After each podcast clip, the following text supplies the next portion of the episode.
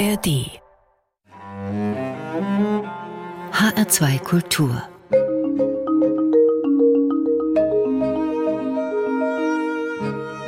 Doppelkopf am Tisch heute mit Eva Fricke, Winzerin aus Eltville, Inhaberin und Gründerin des Weinguts Eva Fricke. Und sie ist Spitzenwinzerin, das muss dazu gesagt werden, nicht weil ich jetzt den Begriff einfach so in die Luft werfe, sondern er erklärt sich ganz einfach aus dem Umstand, dass die Weine von Eva Fricke seit einigen Jahren weltweit nachgefragt werden und in der Presse sowie von den einschlägigen Weinmagazinen Höchstnoten bekommen. Mehrfach ist sie schon selbst als Winzerin ausgezeichnet worden. Gastgeber ist Martin Maria Schwarz. Einen schönen guten Tag, Eva Fricke.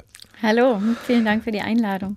Haben Sie manchmal das Gefühl, Sie befinden sich in einem Film, in einem goldglänzenden Film dazu? Denn es ist ja schon ein beschleunigter Aufstieg, wenn man bedenkt, dass Sie erst seit 2011 ein eigenes Weingut führen. Ähm, also nein. Und, und das Weingut habe ich schon seit 2006. Ich habe es 2006 als Hobby gestartet.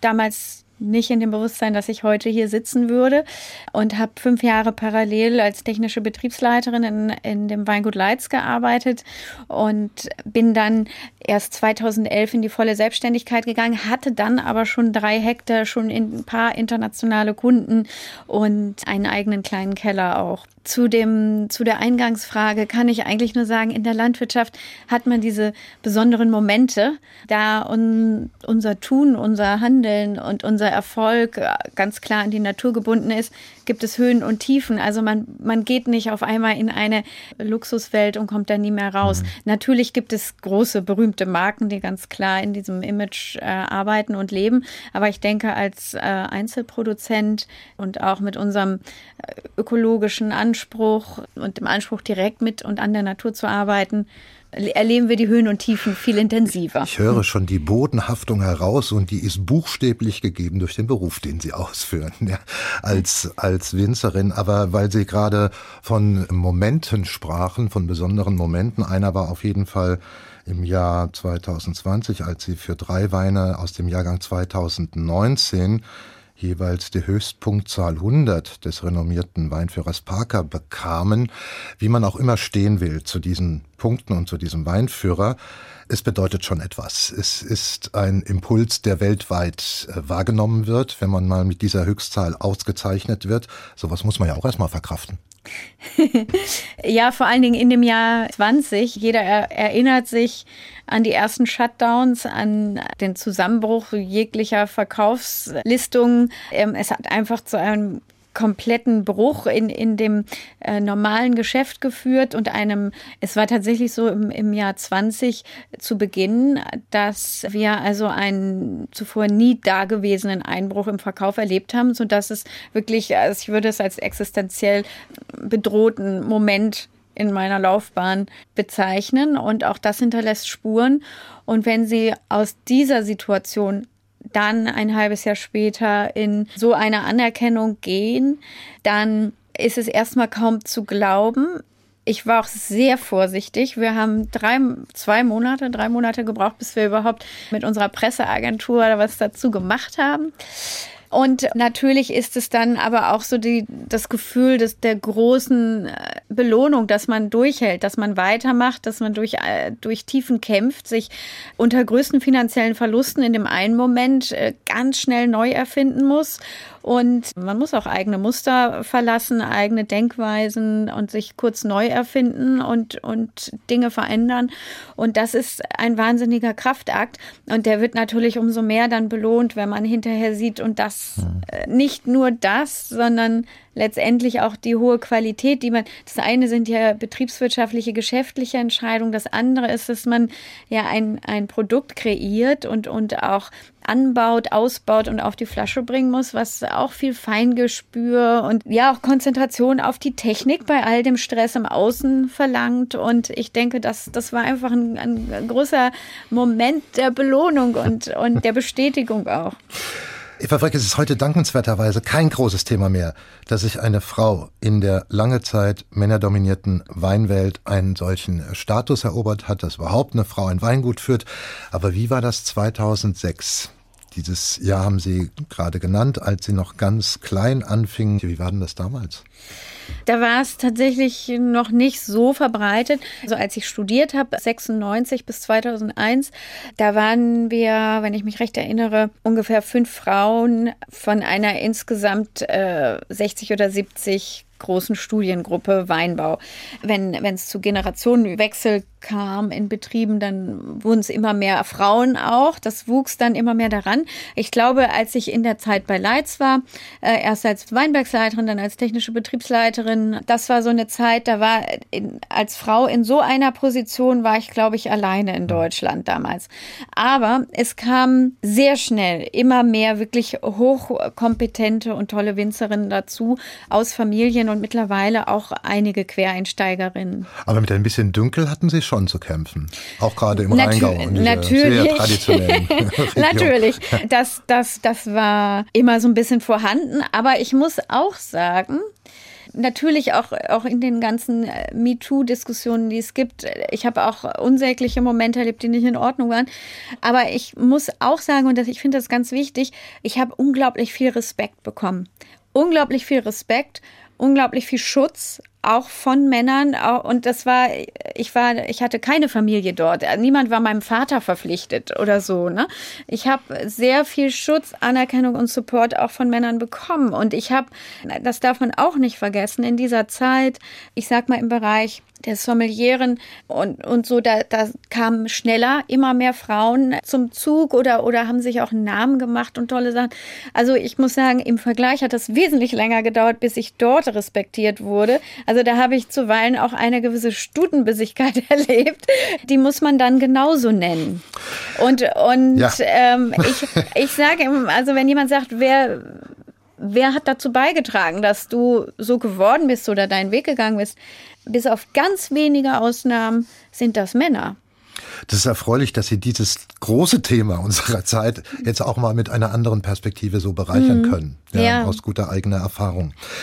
Sie wachsen als Winzerin so, jetzt nehmen wir wieder diesen Startpunkt 2006 an. Sie wachsen ja mitten hinein in eine schon existierende, in eine neue anhebende Blütezeit des deutschen Weins, vor allem des Rieslings. Seit den 1980er Jahren spätestens mit den 1990er Jahren verbunden mit Namen wie Bernhard Breuer oder auch der schon erwähnte Johannes Leitz. Das sind äh, so Rheingau-Koryphäen und es kommen natürlich noch andere dazu.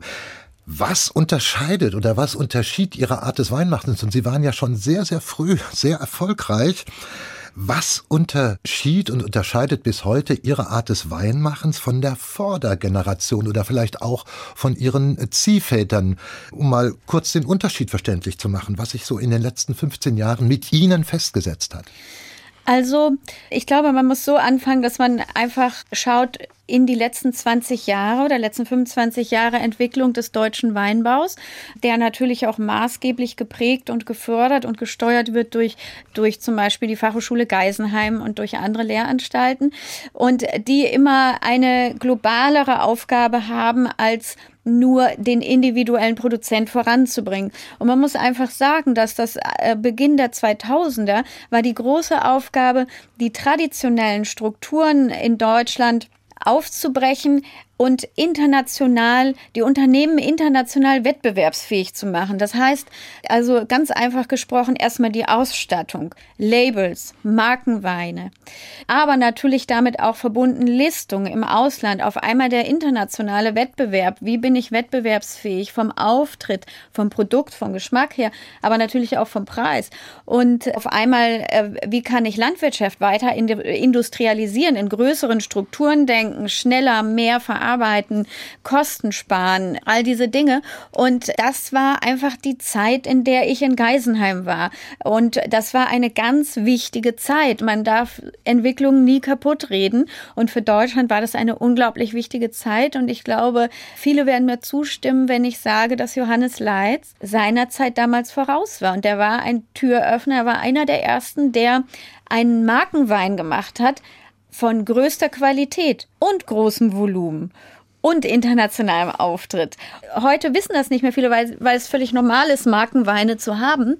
Aber ich denke, er hat, obwohl er auch aus einem ganz kleinen, einer ganz kleinen Struktur kam, mit einem, einer großen Vision und einem großen offenen Geist, was das internationale Geschäft angeht und andere Kulturen, insbesondere Essen, er isst gerne und er kocht gerne, hat er versucht, einen Wein dafür zu kreieren und war unglaublich erfolgreich. Und damit war er einer der ersten und konnte das auch weitertragen, ständig weiterentwickeln. Und ich glaube, in dieser Zeit bin ich in sein Unternehmen gekommen, zuerst für die Weinberge. Also ich habe da viel gelernt und die Aufgabe war dieser Zeit angemessen. Trotzdem, zwei Schritte zurück, in, in meinem Studium, ich bin immer gerne gereist ich glaube, ich habe das Reisegehen meiner Großmutter, die ist auch gerne gereist und ich wollte als kleines Kind schon immer reisen. Also es hat gar nichts mit Weinbau zu tun.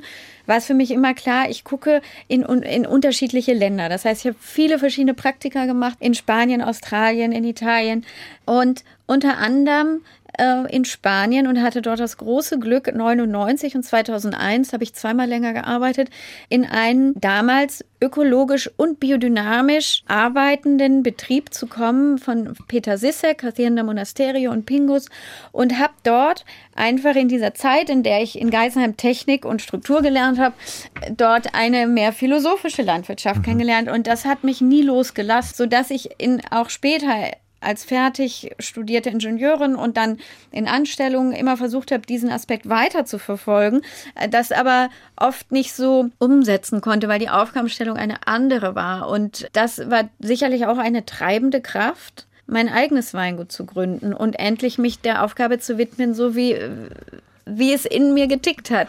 Nun ist es ja nicht so einfach, mit dem sich jetzt selber ein Weingut erwirtschaften und äh, aufbauen. Vor allem, wenn ich mir so überlege, die 2000er und die 2010er Jahre, auch gerade im Rheingau in einer relativ begrenzten Rebfläche, wie umkämpft die schon gewesen ist. Also jetzt gerade erstmal die, die hochwertigen Weinhänge und Weingärten, weil die gesetzlich erlaubte Anbaufläche ist dann nun mal begrenzt.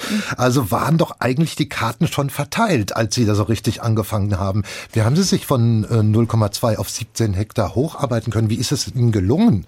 Also ich habe ich hab mich immer sehr für alte Pflanzen interessiert und Riesling von Schiefer. Das waren vielleicht diese zwei Parameter, die mich nach Land haben schauen lassen im äh, Anfang. Und Riesling vom Schiefer, weil ich einfach dieses Dreieck aus Süße, Säure und Salz unglaublich mag und ja, und mir für meinen eigenen Wein gewünscht habe.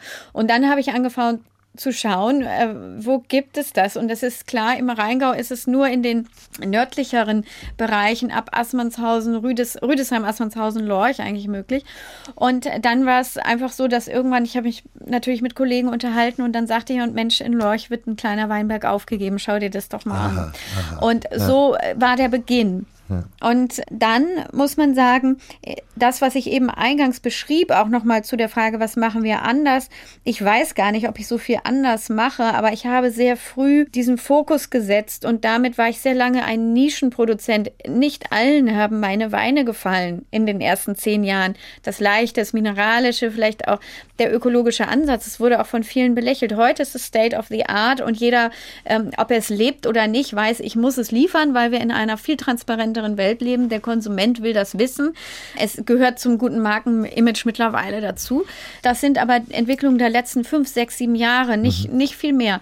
Und das heißt, damals mit diesem Ansatz und dem Wunsch, alte Reben zu suchen, habe ich mich in einem Bereich bewegt, in dem ja, ich Land übernehmen konnte, das aufgegeben wurde, weil man konnte es nicht mechanisieren. Es war schwer zu bearbeiten. Der Ertrag war nicht hoch, weil die Reben alt waren.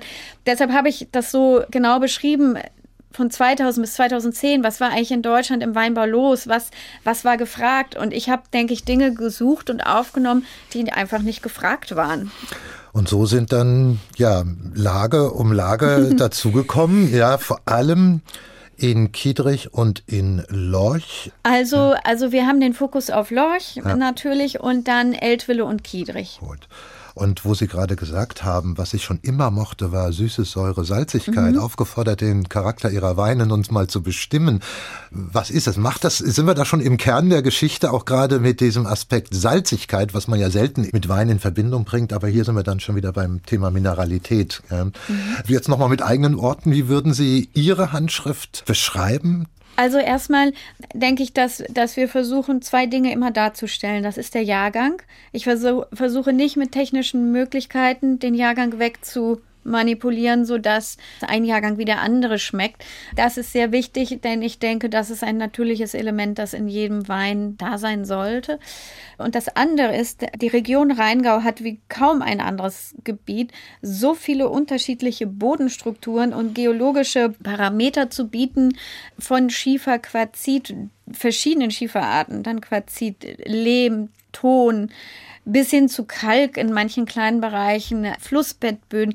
Und ich finde, das ist die Stärke des Rheingaus und das ist das, was mich so fasziniert. Und in meinen Weinen versuche ich, jede Parzelle, jeden Boden sprechen zu lassen und eben im Kontext des Jahrgangs. Und das ist trotzdem immer gleich? Nee, das ist, das ist nicht gleich. Also wir haben eine Basisküve, unseren Rheingau-Riesling. Und ähm, da kommen zum Beispiel Sachen rein, wenn wir Land übernehmen, was konventionell bewirtschaftet war, dann geht man drei Jahre in eine Umstellungsphase. Verstehe. Aber was ich sage, was ja. ich erfragen oder erkunden will bei Ihnen, es wird trotzdem ein Geschmacksbild geben. Das haben alle großen Winzer, haben etwas. Also wo sie sagen, das ist eigentlich mein, mein Geschmacksprofil. Mhm. Ich denke, das ist wahrscheinlich die Mineralität, weil wir eben viele Böden äh, oder viele Lagen in Lorch haben. Und dort haben wir viel Schieferquarzit. Und die bringen eine gewisse Salzigkeit oder Mineralität oder Salzigkeit in, in den Wein, den man vielleicht in einem gehaltvollen Flussbettboden im oberen Rheingau nicht so finden würde. Und nun setzt sich unser Portfolio so zusammen. Und ich denke, da haben wir eben diesen Teil, aber wir haben ja auch die Eltviller Lagen und da denke ich, geht es um Textur. Wenn man jetzt ein Merkmal findet, was vielleicht alle unsere Weine gemein haben, ich glaube, dann ist es vielleicht eine gewisse Leichtigkeit und Frucht und Energie. Das ist etwas, worauf wir achten, auch in der Verarbeitung und die, im, die Lebendigkeit im Prozess der Verarbeitung zu erhalten. Leichtigkeit, Frucht und Energie. Vielleicht finden wir das ja auch in Ihrem ersten Musiktitel, den Sie sich gewünscht haben, wieder. Könnte ja sein. und dieser Titel führt zu einer mexikanischen Band. Ist das richtig? Mana oder ist es eine spanische?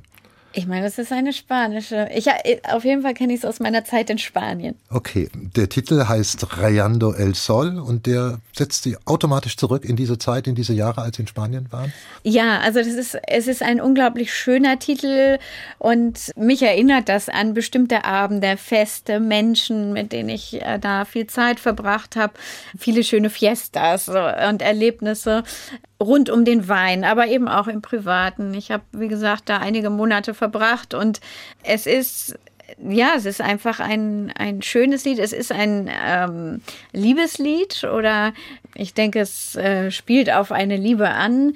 Aber es ist irgendwie, es, es strahlt die Sonne aus diesem Song und ich höre den einfach sehr gerne und dann denke ich zurück an diese Zeit.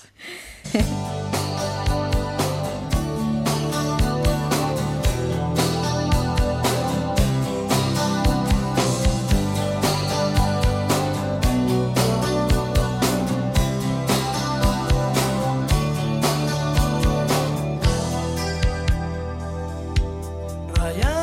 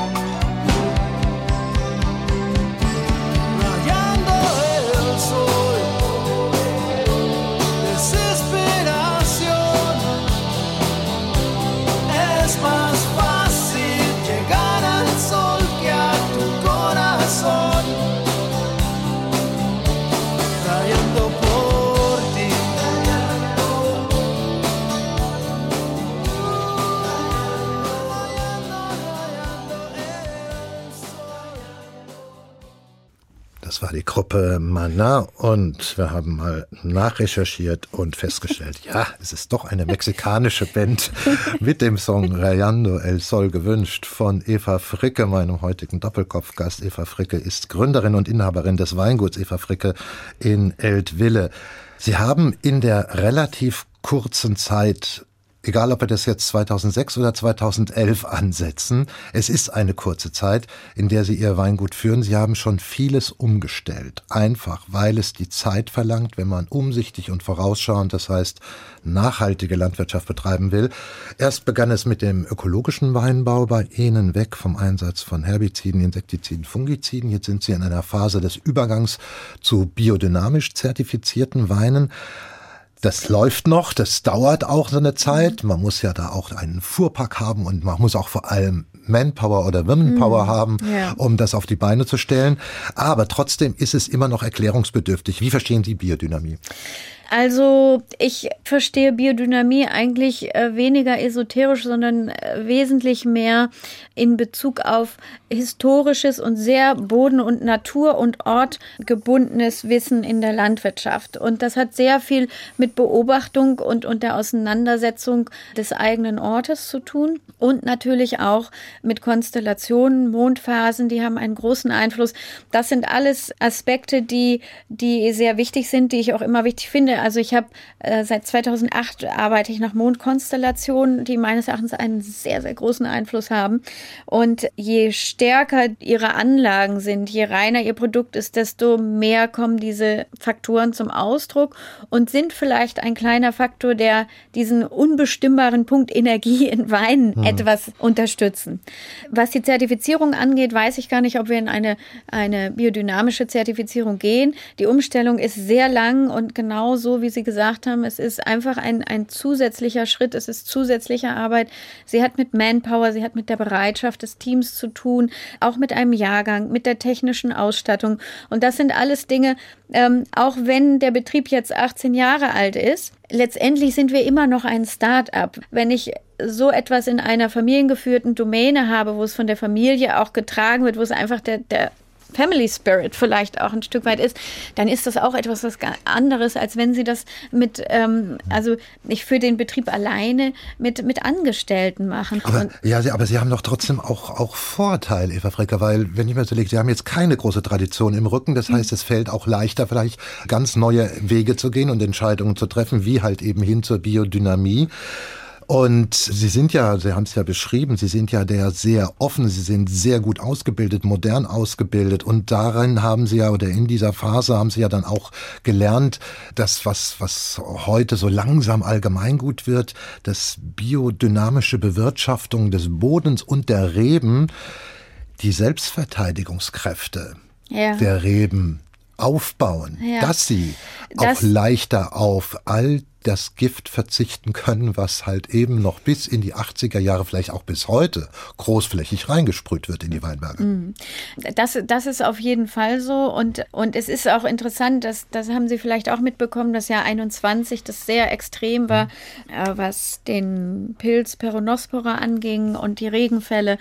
Äh, das war eine wahnsinnig große Herausforderung und natürlich wurden danach sofort sämtliche Stimmen laut in der Presse auch, ob Bio überhaupt zukunftstauglich ist und Ertragssicherung. Und leider haben wir in diesem Jahr eine nicht so gute Rolle eingenommen. Wir hatten, glaube ich, das schlimmste Jahr in meinem Betrieb, was äh, Krankheitsausfälle anging. Welches und ist das Jahr 2022? 21. 21 ja. ähm, so dass wir nie mit dem vollen Team gearbeitet haben. Ich war auch zeitweise außer Gefecht gesetzt und wir konnten einfach nicht die Präsenz vor Ort bieten.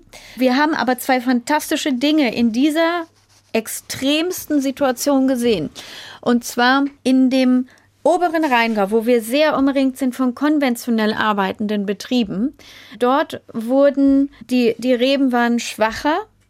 Also die, die natürliche Widerstandskraft war weniger. Trotzdem haben wir sehr lange mit der Mikrobiologie der Nachbarn, in denen wir uns unter denen wir uns dort befinden, haben wir sehr lange auch fantastische Trauben halten können. Was aber das größte die größte Aussage aus diesem Jahrgang für mich war und eigentlich die schönste in anderen Bereichen, wo wir Nachbarn haben, die wesentlich länger biozertifiziert sind als wir und zwar schon seit 2006, 7, 8, 9, 10. Dort haben wir auch mit unserem Bioanbau äh, tatsächlich höhere Erträge als in dem Jahr 2020 äh, eingefahren. Mhm. Und man hat überall natürlich den Effekt, man hat die, den Blattbefall oder sowas, das hat man gesehen. Aber wir haben eine sensationelle Qualität geerntet und, und vor allen Dingen in einer völlig gesunden und normalen Menge. Und das ist für mich die Aussage. Das, was ich aus diesem Jahr mitgenommen habe, war natürlich neben den eigenen Hausaufgaben, die wir in-house machen müssen, das Environment, was viel länger ökologisch bewirtschaftet war, das war so viel gesünder und stärker. Okay. Das war nicht ja. betroffen. Das, was betroffen war, wo es die, die harten Ausfälle und die Schwierigkeiten gab, das waren tatsächlich die Anlagen, die in einem Meer von konventionellen Anlagen lagen. Aha. Aus diesem Dramajahr. In dem, und, ja, das sind und meistens gleich, die Jahre, die die Fortschritte bringen. Es, ja, es sind ja. zumindest die Jahre, die Erkenntnisse bringen. Ja. Es, das ist mir auch ganz wichtig. Ich bin niemand, der mit dem Finger auf andere zeigt, auch nicht auf konventionelle. Auch das hat eine Daseinsberechtigung und es war einfach nur ein Moment der Erkenntnis, so sage ich es mal.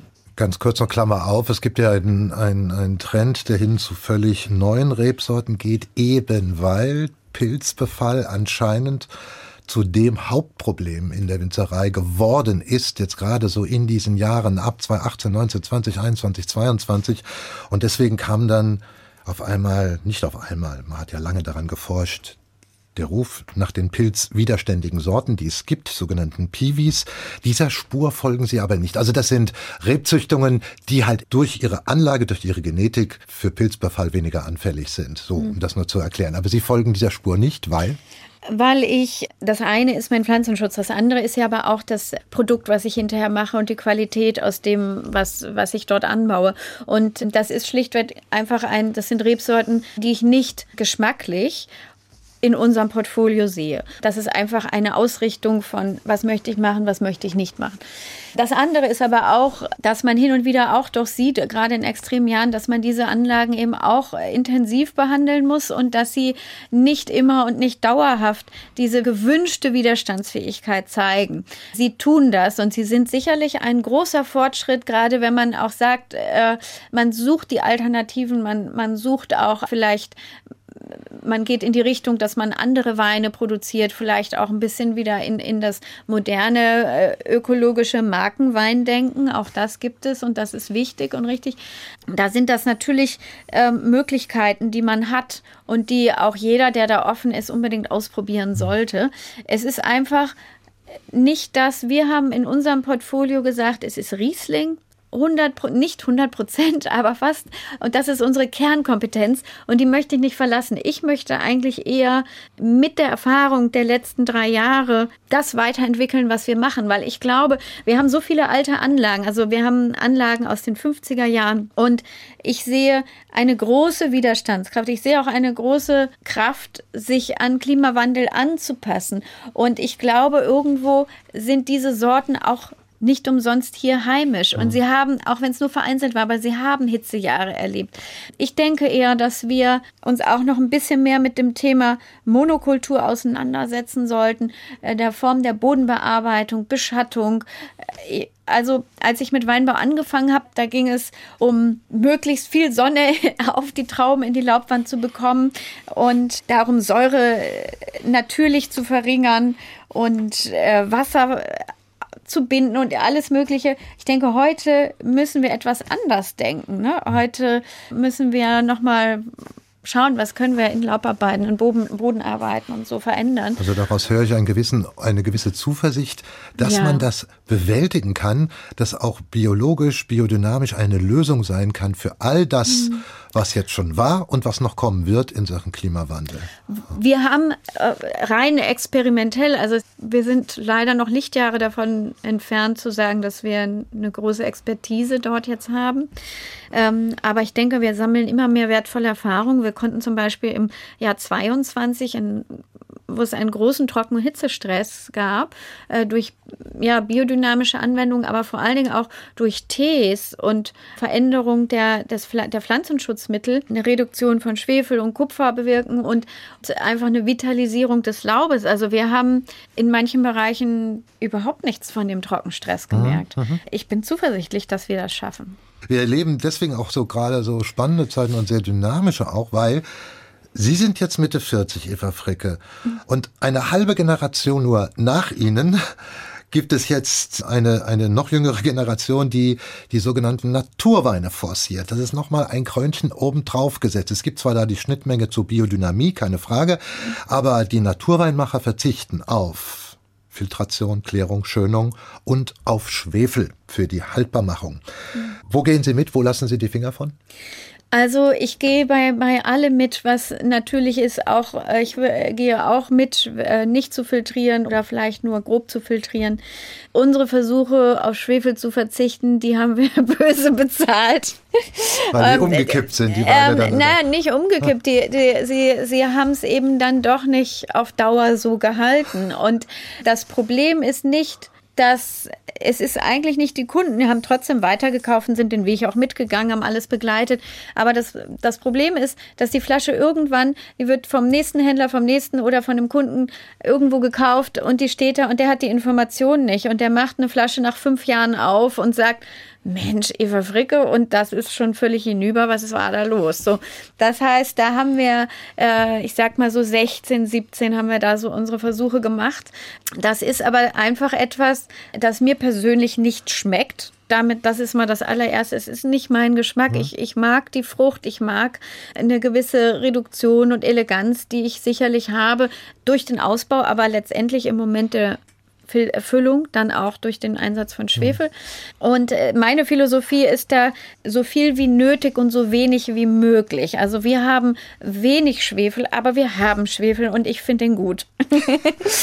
auch das ist eine Aussage, mhm. ja. Ja, ja, ja. Also ähm, es ist halt eine dynamische Zeit. Vielleicht sind wir in fünf Jahren schon wieder ein ganz großes Stück weiter und natürlich, äh, ja es gibt Möglichkeiten, neue Möglichkeiten, vielleicht dann irgendwann eines Tages ganz darauf zu verzichten. Schauen wir mal. Ja. Ein zweiter Musiktitel. Und da haben Sie sich einen Song gewünscht, Eva Fricke, der von dem einst der berühmten ostdeutschen oder Ex-DDR-Sänger Gundermann stammt, Singer-Songwriter, aber jetzt nicht im Original, sondern in der Fassung, wie ihn eine Band rund um Alexander Scheer für den Film Gundermann, für den Film Gundermann neu aufgenommen hat. Und diese Wahl hat ganz spezifisch familiäre Gründe bei Ihnen. Also ich habe mich für das Lied Gras entschieden, weil es, weil mein Bruder die Gitarre dort spielt. Also für den Film wurde die ursprüngliche Band von Giesbert zu Kniphausen ohne Giesbert nur die Musiker genommen, um dieses Album eben neu aufzunehmen. Und natürlich wurde äh, war die Zielgabe, das alte Album neu aufzulegen, aber es trägt ganz klar die Handschrift von, von der Band meines Bruders und, und für mich ist es eine, ja, dass, dass mein Bruder Gitarrist geworden ist, begleitet mich ein Leben lang und erfüllt mich mit Stolz und ich höre bestimmte Lieder und da höre ich einfach Jens, das ist mein Bruder. Und ja, das ist, erfüllt mich mit Stolz und es ist einfach ein unglaublich schönes Lied. Es ist eine wunderschöne Gitarre.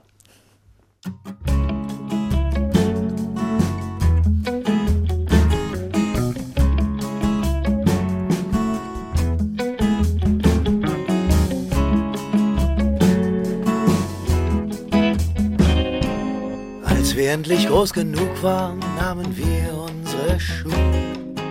Die bemalte Kinderzimmertür fiel hinter uns zu. Vater gab uns seinen Mantel und seinen blauen Hut. Mutter gab uns ihre Tränen und machte uns ein Zuckerbrot.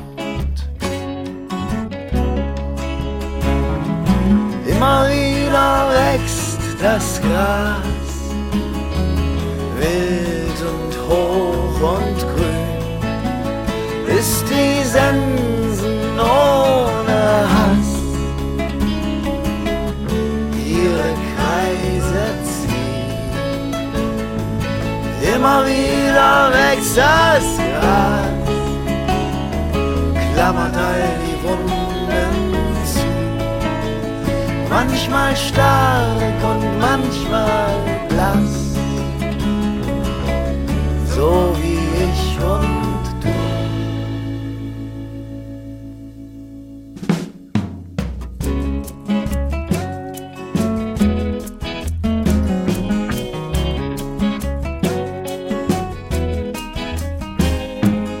Als wir endlich alt genug waren, stopften wir sie in den Schrank. Die allzu oft geflickten Flügel und Gott sagte Gott sei Dank. Und nachts macht diese Stadt über uns die Luken dicht. Und wer den Kopf zu weit oben hat, der findet seine Ruhe nicht.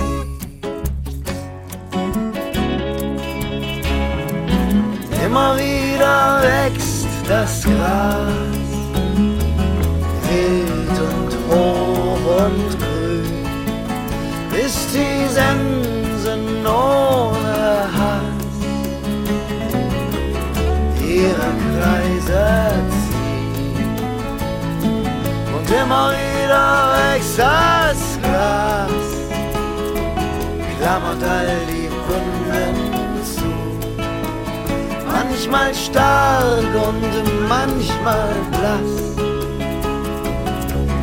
so wie ich und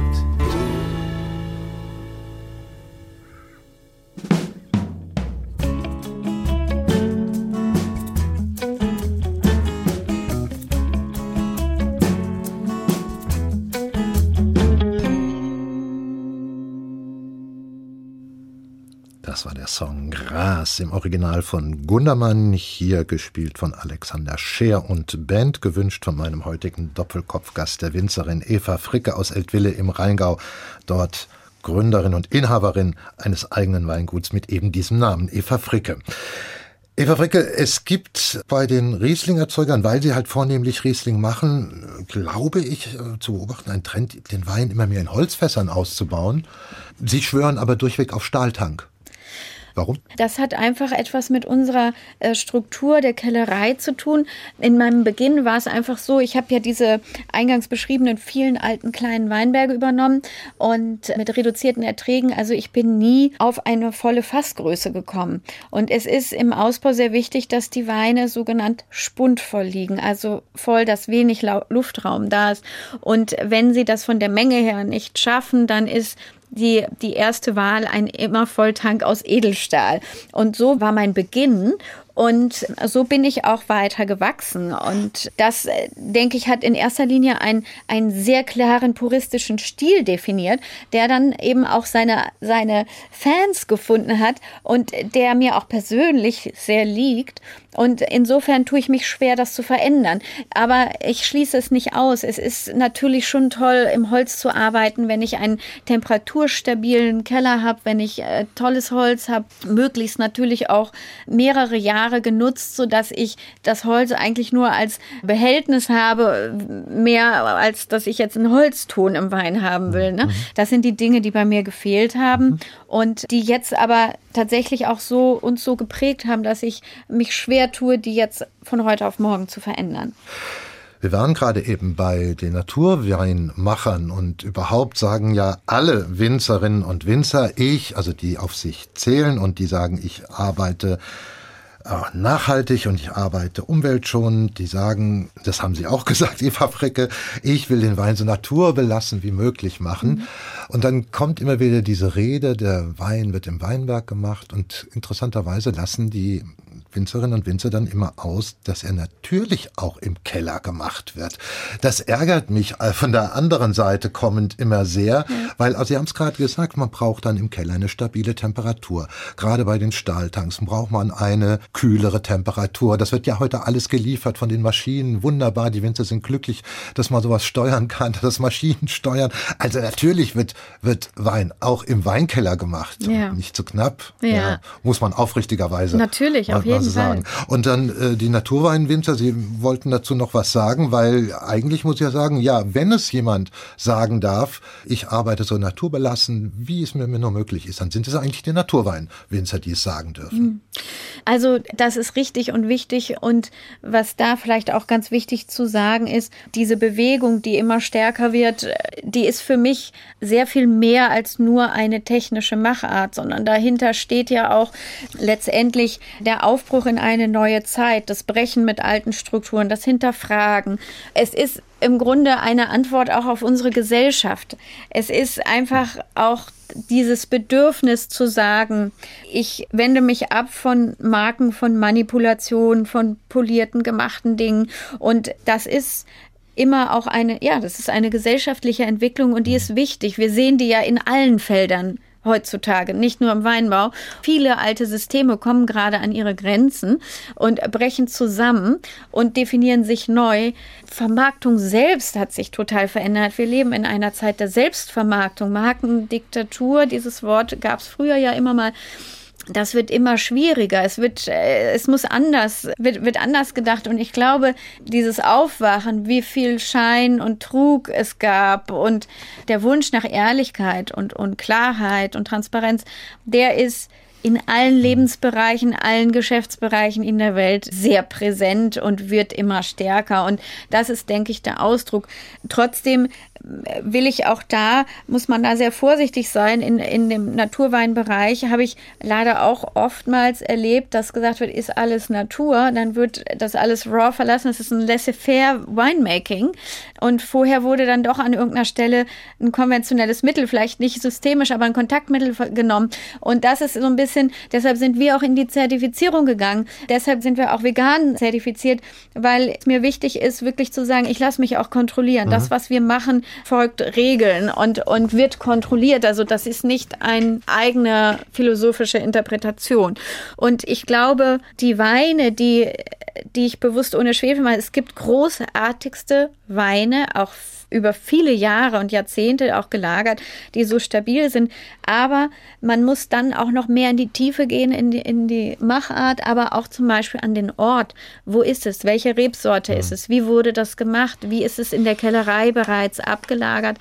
Das, das sind sehr viele technische Fragen, die auch dazugehören.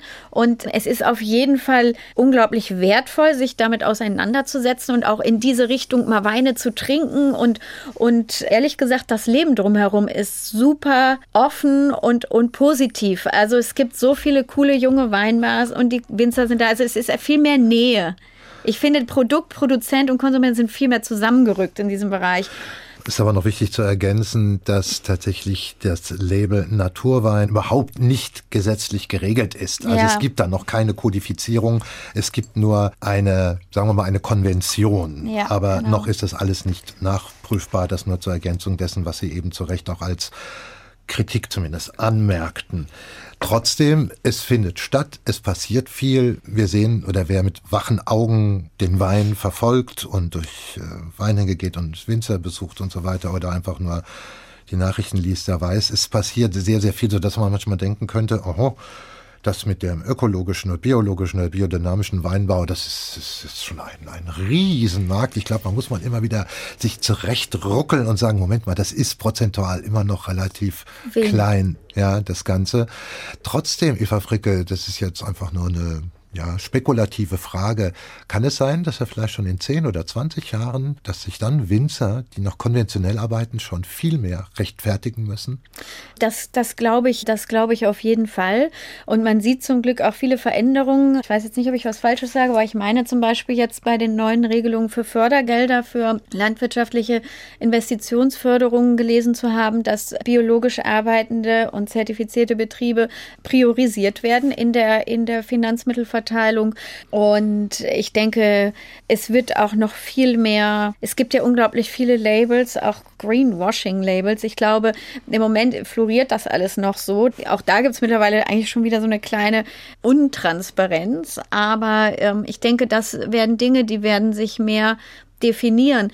Und ich weiß es nicht, aber das wäre ein Wunsch für mich. Ich glaube, irgendwann wird vielleicht auch ein staatlicher Druck aufkommen, der dann wiederum vielleicht auch Mittel und Strukturen zur Verfügung stellt, dass auch ein kleiner familiärer Betrieb, der vielleicht die Technik nicht hat, der vielleicht das Equipment nicht hat, der sich aber verändern möchte, dass der diese Möglichkeit bekommt, dass der Staat eben auch diese Brisanz erkennt und das mit voranbringt. Das hat natürlich aber auch sehr mit Lobbyismus und mit der Industrie der Pflanzenschutzmittel und so zu tun und, und der politischen Verknüpfung. Aber, Aber es ist was in Bewegung. Das es ist, ist sehr viel in äh, Bewegung. Und, und ich meine, es ist ja schon auch toll, wie offen und wie groß über zum Beispiel die Monsanto-Geschichten gesprochen wird, dass darüber aufgeklärt wird, dass das nicht irgendwie weggeschwiegen wird und so. Ich denke, nur darüber kann sowohl der Produzent als auch hinter der Verbraucher